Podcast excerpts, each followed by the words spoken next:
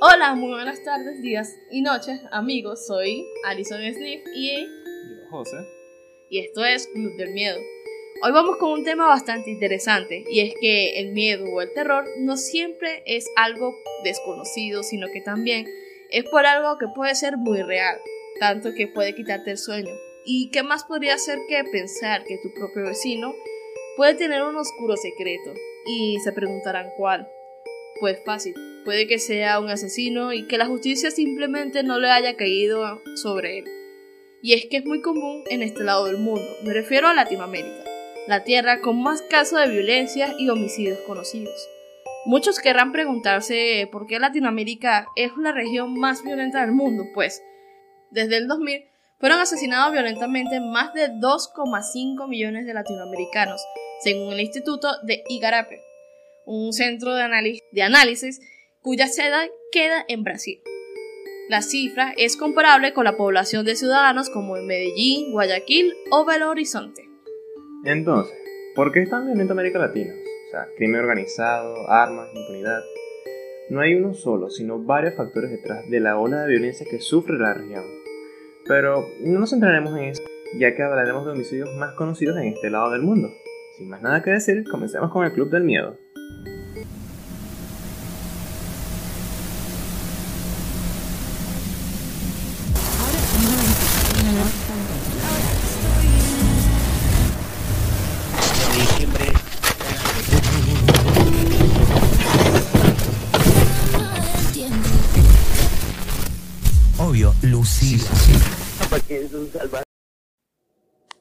Bueno, empecemos hablando de la Tierra Seca de México, donde un sinfín de casos conocidos y no tan conocidos siempre salen a la luz en estas tierras. Bueno, en tal caso, hablaríamos de los 43. Ya van 7 años de las violaciones de los derechos humanos más grandes de la historia recientes de México. Y aún se desconoce qué pasó con los estudiantes de la Escuela Normal Rural de Ayotzinapas. Si bien las actuales autoridades consideran que han probado un encubrimiento generalizado, guiño guiño, y oficial de las desapariciones y hay algunos avances, como que se hayan ordenado algunas capturas de personajes que hasta ahora parecían intocables, tales como los militares, policías federales y altos mandos de los funcionarios. Bueno, es que esto es México, o sea, los casos en México siempre tienden a ser hacer el gobierno un encubrimiento, siempre de casos que civiles que lo descubren en plan de, oye, mira, estamos en mitad de la nada, a veces en lugares que literal nunca pasa nada, o sea, ponte que sea un, un tipo de un lugar, una sabana, ponte tú una sabana, porque tiende a ocurrir que a veces se encuentran camiones, se encuentran fosas, fosas de muertos, o sea, de gente que no saben de ajá, que por qué está ahí. Entonces el gobierno llega a aparecer y bueno, encubre todo diciendo que no, fue que ocurrió este tipo de cosas, ocurrió esta cosa, pero, ajá, ¿qué cosas? Necesitamos una explicación, no que el gobierno venga a decirnos, ah, bueno, pasó esto, esto y esto y ajá, y listo, todo queda impune. No, o sea, necesitamos una respuesta a todo esto. Lo que yo leí un poco del caso, no vamos a profundizar sobre él, ya que nos tocaría todo el, el podcast sobre Sin embargo, todo. Nos tocaría hablar mucho de eso, pero lo que yo es medio entendí que al principio, ya, ya ahorita no, le estaban echando la culpa, como quien dice aquí, al cartel. Mira, este, siempre el gobierno va a buscar culpables en todos lados. O sea, mientras que ellos no sean los culpables, mientras se le echa la culpa a otro, ellos no van a ser los culpables. Ellos siempre van a buscar alguna persona, algo, algún empresario, algo, siempre lo van a hacer. Porque ellos no tienen como que, no quieren asumir el reto, no quieren asumir eso, no lo quieren asumir porque sea, se verían manchados en su imagen. Bueno, sí, eso es cierto, la verdad. Pero bueno, como ya había dicho antes, este sería otro tema y otro podcast, ya que, bueno, será más adelante, así que hablemos de Pauli Guevara. Tenía cuatro años cuando desapareció de su casa en México, el 22 de marzo del 2010. No podía hablar y necesitaba ayuda para caminar. Sus padres explicaron que la acostaron el domingo por la noche y al día siguiente ya no estaba. Así como que es que se la llevó el extraterrestre. Exacto, desapareció. Uy, sí, magia. Los superpadres llamaron a la policía Después de eso, designaron a 30 investigadores para su caso. En internet, páginas web de amigos de la familia y otros podían pedir ayuda para dar con su paradero. Pero el caso tuvo un giro inesperado. Nueve días después, el cuerpo de Paulette fue hallado entre el marco de su cama y el colchón. En su habitación, claro está, según informó en el momento el, fiscal general del Estado de México, Alberto Vaz Los restos estaban cubiertos por sábanas y una cobija. Lo que llamó la atención a los investigadores fue el olor a descomposición, que no correspondían con los días de desaparecido ya que el cadáver tenía entre 5 a 6 días de muerto. Y un, dato interesante de este caso, José y audiencia, es que cuando a la niña le vayan a hacer la autopsia, la niña todavía tenía alimentos de, de comida en su intestino, o sea, como que él comió y no le dieron tiempo ni siquiera de... Exactamente, tenía comida lo cual no, no cuadraba con absolutamente nada a lo que ya los padres habían dicho que tenía próximamente nueve días de desaparecer. Mira, es increíblemente loco porque, o sea, es una broma que no tiene sentido porque esta gente, los padres, tratan de dar como que una impresión a todas las personas diciendo mi hija, mi hija, pero ajá, ocurre esto que supuestamente las autoridades no sabían, o sea, que las autoridades se venían a enterar y la familia no lo sabía, o sea, es raro, ponte a pensarlo porque es raro. Sí, exactamente. En un principio, Bas Bas apuntó a la principal sospechosa, que era la madre, Lisette Farab. No tengo dudas de que se trata de una investigación por homicidio. En este momento podemos decir que Lisette es una sospechosa. Los padres de la niña y dos niñeras fueron detenidos pero no acusados. En ese entonces se determinó que la causa de la muerte de Paulette fue asfixia que obstruyó las vías respiratorias y comprimió su tórax. Lo extraño fue que en una entrevista de la que esto fue como que lo que hizo que se reabriera el caso y se tomara como más la investigación como que más más seria. Sí, porque o sea, al principio todo el mundo, ajá, desapareció la niña, bueno, vamos a buscarla, cuerpos, cuerpos de inteligencia, las autoridades, pero ajá, o sea, se cierra el carro porque, el caso porque ya se, o sea, se dio como un hecho. Pero, mira, algo loco. Sí, era extraño, bueno, pero lo que causó la polémica fue que en una entrevista la madre salió con una pijama de la niña. Yo no sé si ustedes han visto este caso, yo creo que este caso es muy, muy conocido en México. Salió la, la madre de la niña eh, con una pijamita diciendo que esa era su pijama favorita y cosas así de las madres, así como para dar lástima en ese momento. Claro, que esa actuación casi nadie se la creyó porque se notaba que ni siquiera había llorado. Y que también otra cosa extraña, que ellos estaban sentados, o sea, la entrevistadora y la madre estaban sentadas en la cama de la niña y no se veía cadáver. O sea, tú veías el hueco donde estaba, donde consiguió el cadáver y era un hueco normal, no habían, ya habían movido, o sea, fue extraño. Y las dudas aparecieron gracias a eso. Cuando el cuerpo desapareció por tanto tiempo de ese lugar, si se detectara, empezaron a aumentar como que, mira, no, esto no, no, no está muy bien que digamos. Y se concluyó que el, mismo Bas Bas señaló que tras las investigaciones se concluyó que la muerte de la asfixia de fue un, accidental, supuestamente. Como habíamos dicho ya, en México como que los guiños guiños eh, se ven muy a menudo. Que sí, o sea, los hechos demuestran más que la verdad, que hizo que la mamá hacer ese, esa drama, esa escena, en frente de la entrevistadora cuando se vio que no había nada en la cama por favor, o sea. Exacto, las mismas este amas de llave, se podría decir, para no decir la palabra fea. Las cuidadoras de la niña, porque la niña sí tenía problemas, no era como una niña con problemas mentales y también motrices, y bueno, necesitaba mucha ayuda. Este, ellas habían arreglado, después de todo lo que pasó, ellas estuvieron una entrevista, porque de paso, un dato curioso, ellas fueron votadas. Ellas a los días cuando cuando dijeron que no había cadáver en la cama, porque ellos habían arreglado la cama, de hecho, la policía hasta quitó la cama, para conseguir, para ver si es que la niña se había metido ahí sin, sin querer, pues, por error. Y no había cadáveres. Ellas salieron hablando de eso y al tiempo la votaron. Mm, algo loco, porque, o sea, por cosas tan simplemente ocurre eso y entonces tienden a votarlas así. O sea, hay algo.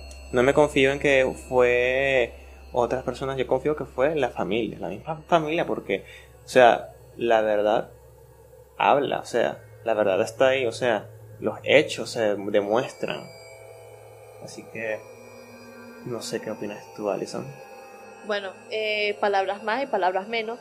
Fue que la niña se asfixió accidentalmente, guiño guiño, ante los cuestionamientos eh, que generó esta afirmación, Bart Bass decidió renunciar a su cargo de fiscal general ese mismo mes.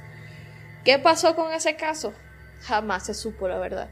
Quedó como un accidente y la niña no tuvo justicia. Para mí, para mí, fue la propia madre y la hermanita mayor de la niña. Lo que pasa es que hay muchas cosas en este caso y se los invito a buscar, a buscarlo por internet. Ese caso es muy, muy, muy interesante. Y una de las, de las cosas que yo, que me hacen creer que fue la hermana mayor, fue una llamada que tuvo con, la madre le hizo a la hermanita mayor, no recuerdo el nombre de la niña en este momento, diciéndole que si le preguntaban, ella no sabía nada que si la policía le preguntaba, ella no sabía nada, que su hermanita desapareció y, ajá, solamente eso. Yo igualito ya se las voy a mostrar y ustedes saquen sus propias conclusiones.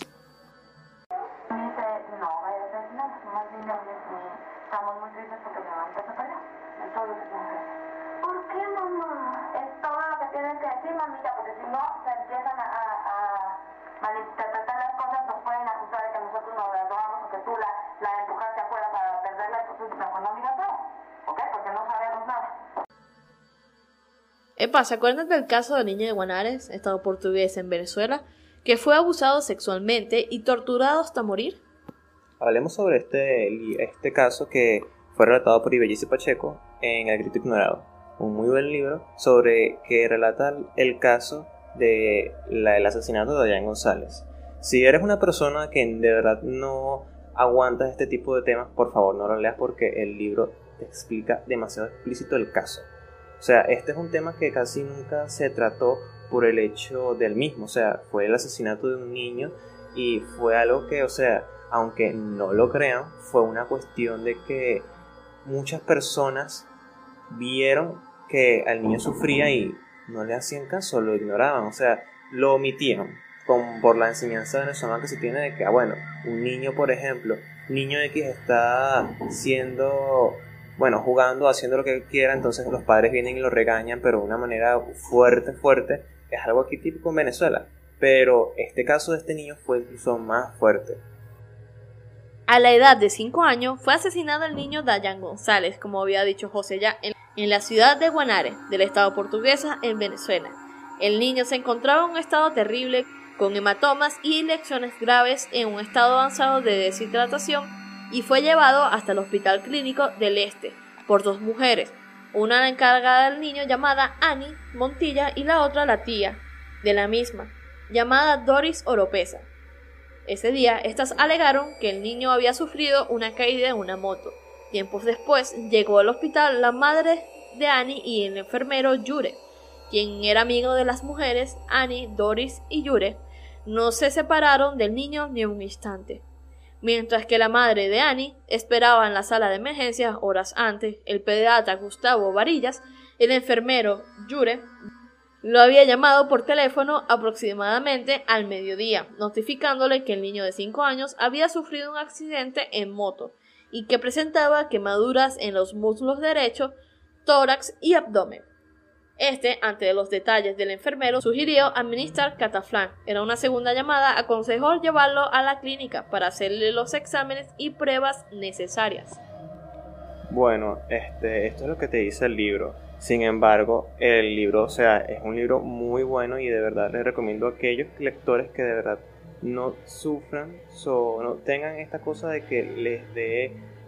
que son muy sensibles. Exacto, que son sensibles al, al, tema, tienen que leerlo porque es muy bueno. Pero si, no eres, si eres sensible, no lo leas, por favor, porque de verdad no te va a gustar y lo vas a odiar. tienes que ser un actor muy fuerte para hacer eso. Entonces, este, una muy buena autora que también escribió ese libro, sobre el cual vamos a hablar sobre el siguiente caso.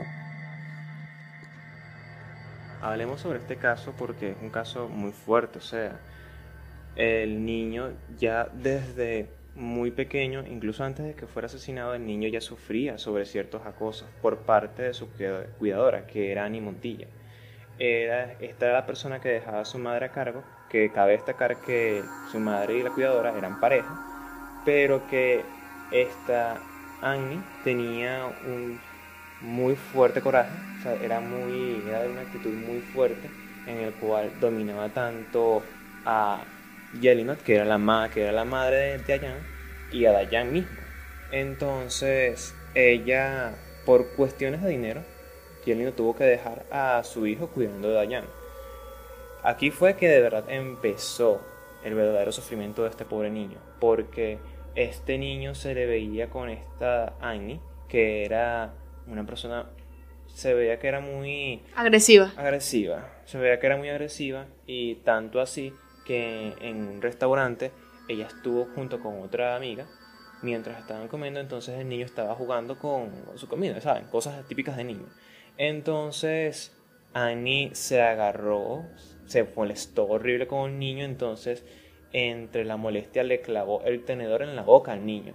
Y el, muchas personas vieron eso, los que estaban comiendo, aparte de eso, los mesoneros vieron eso, pero como cosa, nadie hizo nada.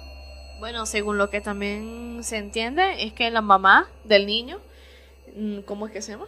Yelina. Yelina, este, también estaba implicada en esto. O sea, no es que ah, la, la mujercita no sabía qué es lo que estaba pasando, porque sí sabía.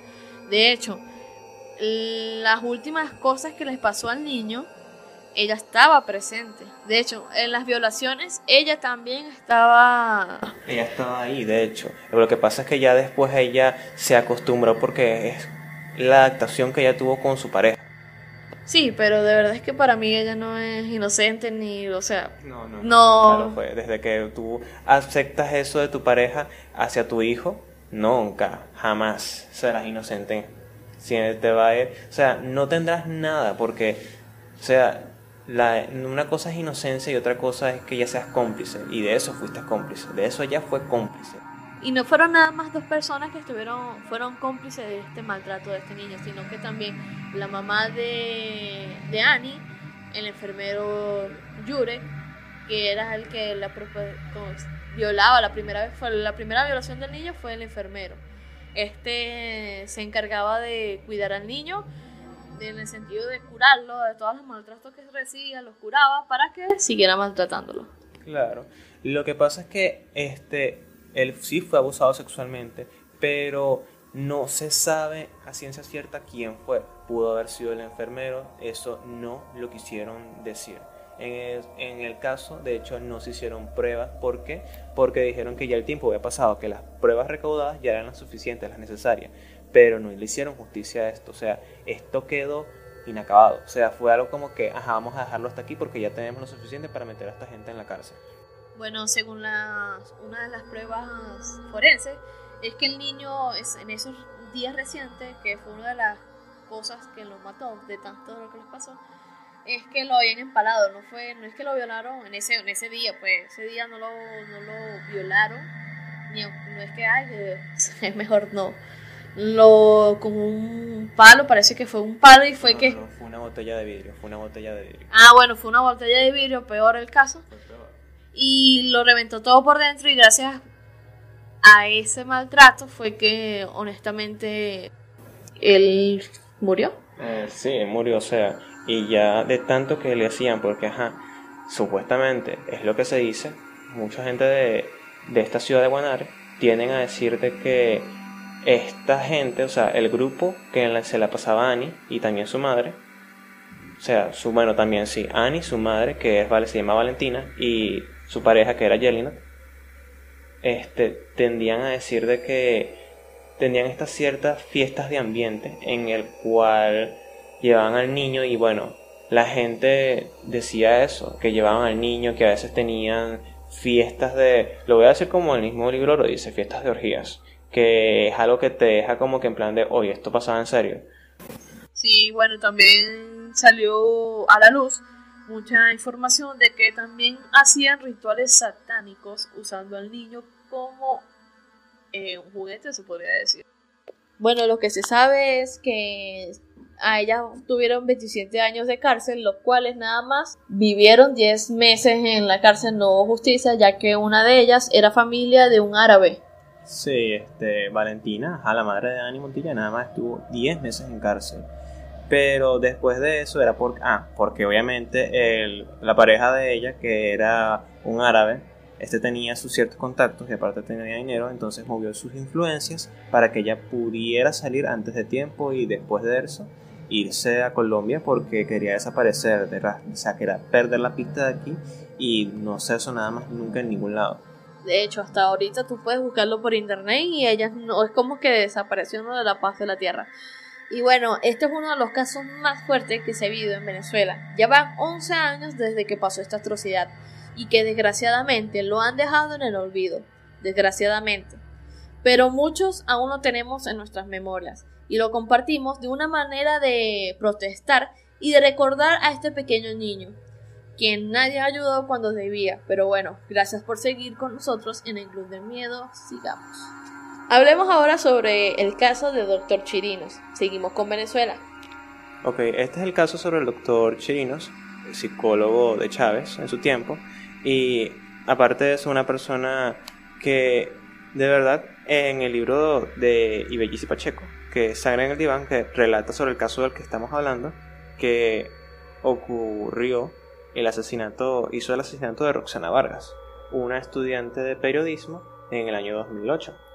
Bueno, la cosa va de que esta muchacha sufría de problemas de depresión y, por cosa de la madre, fue a llegar hasta este psicólogo. Este psicólogo hacía sus famosas curas de sueño, que era nada más que simplemente lo que hacía era dormirla y abusar de ella.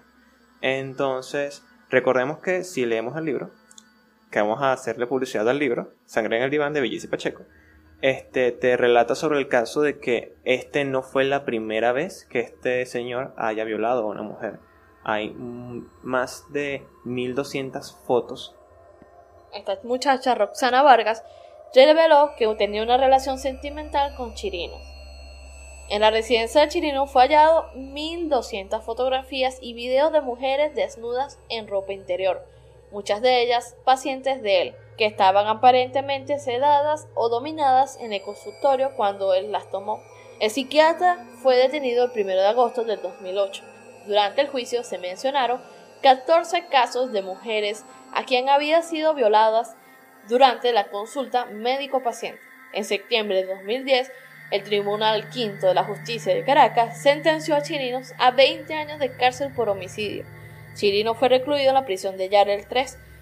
Durante la reclusión sufrió un accidente cerebrovascular que le generó un enema. Como consecuencia quedó con problemas para hablar y debía desplazarse en silla de ruedas. El 24 de agosto de 2013, a los 78 años, Chirino muere en Caracas, Venezuela. Bueno, estos fueron los casos que más nos llamaron la atención.